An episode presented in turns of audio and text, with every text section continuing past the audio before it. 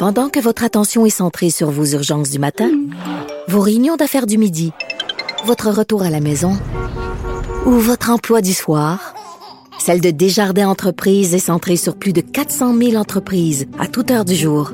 Grâce à notre connaissance des secteurs d'activité et à notre accompagnement spécialisé, nous aidons les entrepreneurs à relever chaque défi pour qu'ils puissent rester centrés sur ce qui compte, le développement de leur entreprise. IGA est fier de présenter l'émission À vos affaires. Pour économiser sur votre panier d'épicerie, surveillez les offres et promotions de la circulaire disponible à IGA.net chaque semaine. IGA, vive la bouffe et les bonnes affaires. Économie, finance, affaires, entrepreneuriat. Francis Gosselin. bonjour Francis. Salut Mario, ah, bon vendredi. Tu as suivi cette saga du groupe Sélection, ce géant de l'hébergement des aînés au Québec. On en est où là? J'hésitais à en parler, Mario, parce que je suis partagé sur cette affaire-là depuis le début, mais là, aujourd'hui, il y a quand même des nouvelles informations euh, qui fusent. Et donc, ce sont euh, des partenaires de groupe sélection euh, qui se rangent du côté des banquiers là, dans, dans le, l'affaire qui concerne la, suite de la restructuration. donc, on, on parle de, de, de de grands acteurs là, comme Rivera, le Fonds de solidarité FTQ et Montoni là, qui euh, ont officiellement un peu largué le groupe sélection, ont fait larguer euh, Monsieur Bouclin là, et son camp euh, au profit là, des bailleurs de fonds. Et donc ça, ça donne quand même le ton là, pour la suite de, de l'affaire, Mario. Ouais. Mais est-ce que est-ce que groupe sélection va, va continuer d'exister ou est-ce que ça va être carrément liquidé par morceaux, détruit complètement? Ah, non, non. Puis c'est là où, comme je te dis, j'étais hésitant à en parler parce qu'ultimement, c'est vraiment une affaire de finances corporatives puis de mauvaise foi mutuelle, j'ai l'impression. La confiance est clairement brisée entre M. Bouclin et ses bailleurs de fonds. Mais objectivement, c'est une entreprise qui a 3 milliards de dollars d'actifs, un, peu plus d'un milliard d'équité. C'est pas normal qu'on se chicane à ce point-là pour 200 millions de dollars. Tu comprends? Je veux dire, à toute proportion gardée, là, c'est une petite fraction de, de l'actif net. Mais je pense que M. Bouclin de fois en fois ne, ne rencontre pas les échéances, privilégie, comme on l'a vu dans la presse ou le Journal de Montréal, euh, sa famille, euh, sa propre personne, ce qui met un petit peu en, en, ce qui frustre un petit peu ses banquiers. Mais objectivement, cette entreprise-là va pas euh, à ce point mal. Il n'est pas question de liquidation, il n'est pas question de faillite, il est vraiment question de restructuration de la dette. Mais Francis, euh, euh, j'avais un ami qui était qui était président de compagnie et qui disait la règle numéro un, faut toujours que tu gardes ton banquier de bonne humeur, c'est-à-dire qu'il faut qu'il sache ce qui se passe, faut pas qu'il y ait de mauvaises surprises. tu sais, il faut que ton banquier, si t'as un problème, avertis-le le premier avant tous les autres. S'il le voit venir, ça va être moins pire.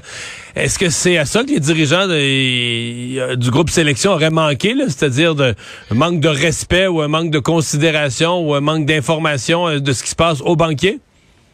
Oh, oui, oui, c'est clairement ça la situation. Puis moi, Mario, j'aimerais euh, répondre à cette affirmation-là. J'ai eu un mentor, moi, quand j'étais plus jeune, qui me disait « pay yourself first ». Et je pense que Monsieur Bouclin applique cette philosophie. Donc, de, si l'entrepreneur est, pas bien, évidemment, c'est utile pour lui de continuer à gérer. Donc, Monsieur Bouclin prend bien soin de lui, de sa personne et de sa famille. Comme tu dis, ça frustre énormément les banquiers. Mais objectivement, c'est une question de restructurer la dette plus que de liquider tout ça. Euh, il y a plusieurs euh, textes dans les affaires, notamment, là, qui montraient qu'il y a plusieurs acquéreurs potentiels. N'en demeure pas moins que Mario, tu sais, l'activité d'opérer des résidences pour personnes âgées, c'est assez spécifique au pays. Donc, ce serait étonnant de voir un groupe international étranger là, venir s'immiscer là-dedans. Donc, la plupart des acquéreurs pressentis sont soit des entreprises déjà québécoises ou pour le moins canadiennes qui ont possiblement déjà des ententes avec Groupe Sélection. On pense à Rivera là, qui a plusieurs projets en commun euh, avec avec euh, Groupe Sélection. Donc, encore une fois, on va voir. Mais ceci dit, aujourd'hui, la, la balance a un peu pencher en défaveur de M. Bouclin concernant la suite des opérations. Puis c'est de plus en plus probable qu'il va perdre le contrôle de son entreprise, qui est quand même pas pas une petite affaire. Euh, lui-même a une valeur nette significative. Je veux dire, il va continuer à pouvoir euh, payer son épicerie, là, mais, mais quand même, quand tu as fondé et, et faire grandir une entreprise comme celle-là, d'en perdre le contrôle. Euh, pour ce qui me semble, encore une fois, une histoire plus liée à la à des, à des contrats de prêt, qui a un vrai problème viscéral dans l'entreprise. C'est dommage pour M. Bouclin. Mais encore une fois, comme tu dis, c'était à lui peut-être de garder ses banquiers heureux là depuis euh, les, les, derniers mois et les dernières années, euh, comme d'autres ont su le faire. On attend euh, la sentence d'Elizabeth Holmes, la fondatrice de Terranos. Euh, écoute, je suis sur le site du Wall Street Journal ah, depuis euh, depuis une heure. Là, j'espérais qu'avant la chronique, on ait la nouvelle. Euh, on est au plaidoirie, évidemment. Rappelons que Madame Oz, la fondatrice de Terranos, avait monté cette espèce d'empire qui, qui prétendait pouvoir donner en quelques minutes des résultats de tests sanguins sur la base d'une goutte de sang et éventuellement qui avait déployé ça dans de nombreux Walgreens aux États-Unis. À un moment donné, Madame Holmes était une des jeunes, les plus rares jeunes milliardaire là aux États-Unis. Euh, évidemment, tout ça était faux. Euh, la science n'était pas au rendez-vous. C'était vraiment que de la euh, tu sais, je veux pas dire de mauvais ça marchait mots à, la radio, Ça marchait à perfection, à part le fait que ça marchait pas. Exactement. Puis là, aujourd'hui, ben, c'est les plaidoyers. Tout le monde essaie évidemment de faire valoir son point, mais apparemment, Mme Holmes aurait dit euh, qu'elle était trop jolie pour être mise en prison. Euh, on va savoir si c'est le cas aujourd'hui. Elle fait face potentiellement à une peine de 15 ans d'emprisonnement. Pour fraude? qui a aujourd'hui euh, pour fraude, puis pour, tu sais, il y a plusieurs chefs d'accusation, mais vraiment liés à la, la gestion financière et à la fausse représentation de sa technologie. Madame Holmes, elle a 38 ans, Mario, puis elle vient de donner naissance à un enfant. C'est la raison pour laquelle euh, ces, ces plaidoiries-là ont été décalées dans le temps, là, pour lui laisser le temps de, de prendre son congé de maternité, si tu veux. Mais là, elle doit faire face à la musique et ça, ça va se régler. Donc, je suis désolé, là, 16h03, on n'a pas encore le, le, le jugement, mais on va l'avoir d'ici quelques minutes, certainement. La faillite de FTX euh, qui est passée euh, vraiment au peigne fin euh, par des des experts. J'ai vu une analyse aujourd'hui où on, regarde tout ce qui s'est fait, les livres, les erreurs financières. C'est vraiment, en fait, on se demande même comment autant d'argent a pu être investi dans quelque chose qui était un tel bordel. Ben c'est ça, puis petit donc deux choses dans, dans cette, euh, cette ce sujet-là, Mario. Le premier, ben effectivement, là, je lisais plusieurs analystes financiers là, sur le web là, qui ont vraiment décortiqué les 30 pages de, de, de ce qui a été déposé en cours par FTX dans le cadre de sa de sa faillite. C'est hallucinant, Mario. Là. Euh, les, les comptes de dépenses des employés étaient approuvés dans un genre de chat, puis l'approbation ou le refus c'était un emoji, le genre content pas content. C'était ça le processus. Tu es allé au resto, tu as pris des taxis, euh, éventuellement il n'avait aucun suivi des, montants qui étaient reçus. Fait que c'était comme Mario, tu m'as donné 3 millions de dollars. Il fallait que tu t'en souviennes. Là. Il y avait aucun aucun document centralisé. Puis, on parle d'une entreprise qui valait 32 milliards de dollars à un moment donné. Euh, il y avait plusieurs entités corporatives, là, FTX, FTX US, Alameda Research, puis en tout là, plusieurs dizaines d'entreprises aucune d'elles n'a jamais eu une rencontre du conseil d'administration. Jamais. C'est, c'est, pourtant, légalement, Mais en même temps, tu dis que ça vaut 32 milliards, mais ça euh, s'est accumulé en combien de temps? C'est parce qu'une entreprise, d'habitude, qui vaut 32 euh, milliards, Francis, ça va avoir été construite sur 30 ans, ou j'exagère peut-être, mais sur, 15, des longues périodes, puis là, des genre à la quatrième année, il y a une crise de croissance, puis là, on fait quelques erreurs, puis oups, on se redresse. Mais là, c'est juste les, les crypto-monnaies, ça a été juste trop vite, non?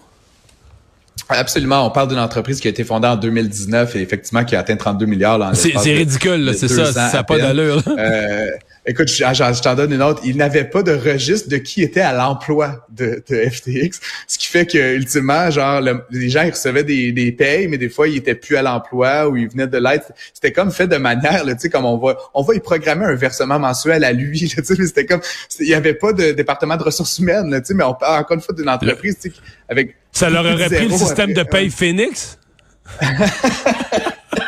ça, ça aurait bien, ça aurait bien été.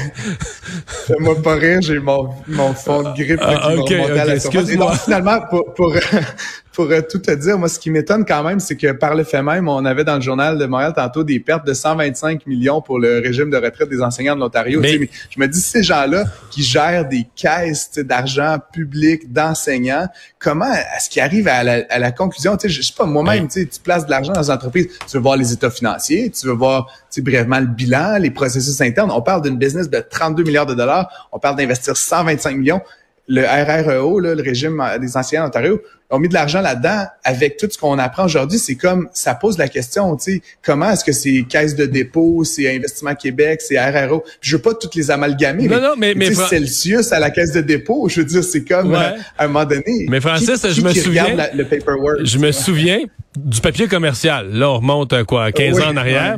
Euh, bon, la caisse de dépôt, évidemment, le montant était beaucoup plus énorme. Elle avait perdu quasiment 40 milliards là-dedans. Là. La, Teachers en Ontario va perdre 100, euh, en canadien, je ça fait 125, bon, 125 millions. Mais quand même, je me souviens qu'à l'époque, j'avais rencontré celui qui avait été, qui était le, le, président, le chairman de Teachers et qui m'avait dit en parlant du papier commercial, parce qu'eux n'en avaient pas. Cette fois-là, Teachers avait été impeccable, n'en avait pas pas, pas, pas perdu une scène là-dedans.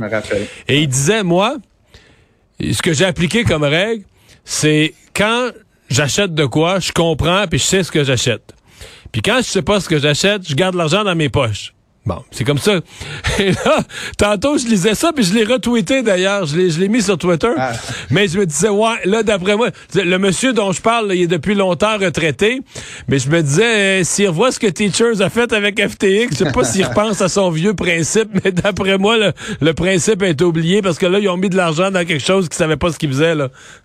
Ça, c'est dit pour les auditeurs, puis pour remettre ça en perspective, ça reste que pour ces entités-là qui gèrent plusieurs centaines de milliards, Mario, c'est du millions, jusqu'à un certain point, mais quand même. On parle de 0,05, 0,05 mais ça reste que c'est comme, tu sais, distribuer des 100 millions comme ça, un peu sur la base de comme, limite un email, ça revient à donner une approbation de compte de dépenses avec un emoji, là, pour moi, c'est comme, à l'interne et à l'externe, ça fonctionnait un peu de la même façon. Bref, euh, je trouve ça, euh, je trouve ça un petit peu euh, particulier, mais en tout cas, je, vais essayer d'arrêter de parler de FTX. C'est juste une saga qui me fascine. Mais, mais dernière question sur FTX, est-ce que, est-ce que le reste du monde de la crypto a repris, parce que là, ça fait quoi, 4, 3, 4 jours?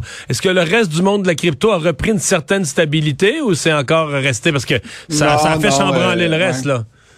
Ah, Bitcoin toujours autour de 16 000, l'Ether euh, est toujours bien en bas de, de, de ce qui était le, a 1200, là, fait que c'est vraiment, c'est, les fragilisé, qui ont souffert depuis euh, depuis 10, jours, deux semaines. Puis comme on en a parlé plus tôt cette semaine, Mario, là, il y a beaucoup de gens qui sont un petit peu en attente à savoir si d'autres échanges comme crypto.com, comme BlockFi, euh, qui est un prêteur là, dans le domaine des crypto-monnaies, vont euh, annoncer des choses parce qu'ils doivent là, à leur tour montrer qu'ils ont les liquidités suffisantes en cas de retrait, etc. Ce que FTX, évidemment, n'a pas été capable de faire et ce qui a mené là, à la hmm. situation euh, malencontreuse. On rit, là, mais il y a quand même des gens qui ont perdu beaucoup d'argent. Ah, c'est épouvantable. c'est épouvantable.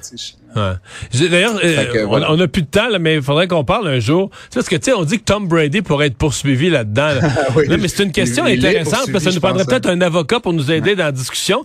Est-ce ah. que, est-ce que Tom Brady, qui fait les publicités d'une entreprise comme ça, et il doit être tenu responsable si ça plante. Est-ce qu'il se porte garant de la... Tu sais, je sais pas, un comédien qui fait l'annonce de la Banque de Montréal, est-ce qu'il se porte garant de la Banque de Montréal? Je sais pas. Je...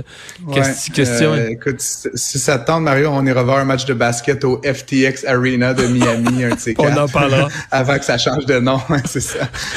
bon week-end. Bonne fin de semaine.